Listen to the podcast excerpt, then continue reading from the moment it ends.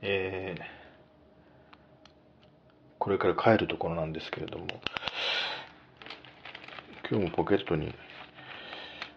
えーと、どのボールペンを刺して帰るかということで、しばし、しばし悩むというか、なんというか、これは置いておこう。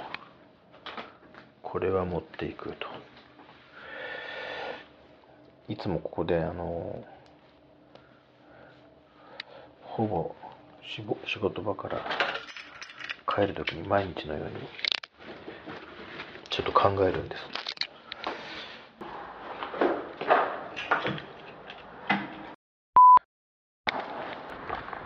えー、はいはい。それでですね、で、毎日何、何、なんで悩むかというと、うん、ちょっとね、思考回路が変だと思われそうなんですけれども、正直に喋りますけども、そのですね、まあ、いわゆる非常時、非常事態と言いますか、えー、緊急時と言いますか、なんかいろんな時に、その、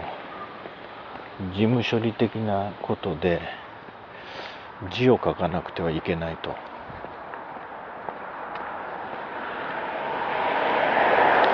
そんな時にですね、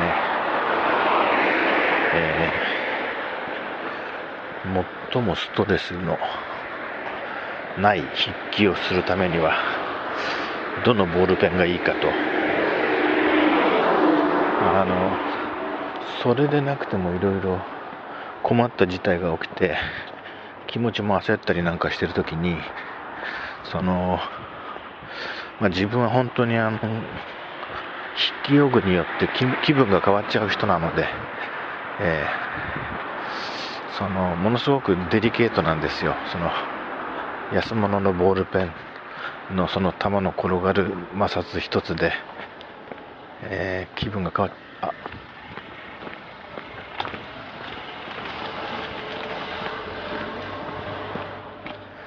えー、今、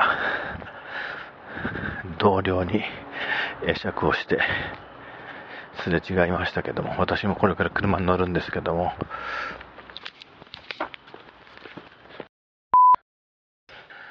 つまり、もっと具体的に言いますと、最もその、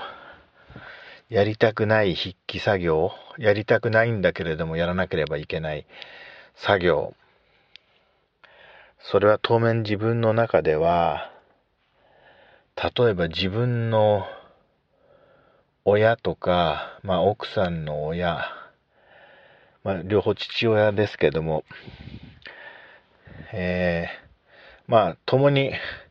うちも、あの、妻の方も、お母さんっていうか母親はもうすでに亡くなっていまして、まあ生きてる親は両方の父親なんですけども、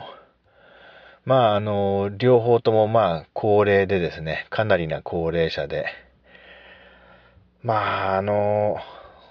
ね、人間、いつ何があるかわかりません。まあ、そんなこと言ってるうちに自分の方が何か病気で死んじゃったらどうしようとかいう、そういうことはまあ、さておいて、まあ、順番通り親が先に行くとして、その、親の葬式ですね。葬式の時に、まあ、あんまりあの、大々的にやる必要はないかもしれないけど、あの、親戚に声をかけて来てもらったり、それから、まあ、あの、ご近所のね、え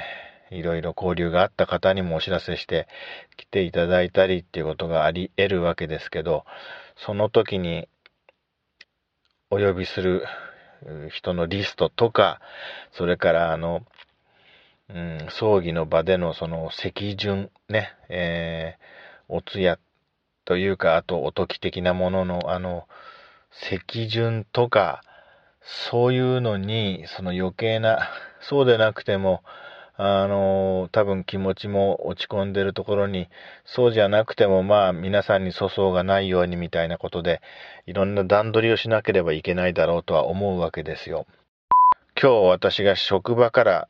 帰った時にいろんなことが起きて、はい、えー、もうそっちにかかりきりになって、と、とりあえずこのいろんなあの、ボールペンがゴロゴロ置いてある僕の職場の机のとこに戻ってこれなくなった時に、家でも、まあいろんな段取りの文字を書くときに、うん、あれやこれややるときに、余計なストレスなく字を書くにはどのボールペンがいいかな、と具体的にはそういう内容をですね、毎日帰るときに、あの、確認して、いや、そ、そうだな、やっぱりこれとこれと、これだな、みたいな形でですね、やっぱりこれとこれとこれを持ち帰ろうみたいなことを毎日こう、その、主にその葬式の席順とか、えー、を考察するリストを書くときの筆記用具として、えー、どれが適当かっていうことを基準に毎日持ち帰るボールペンを決めてるっていうそういうお話なんですけども、また長くなっちゃいましてすいません。えー、それでは失礼します。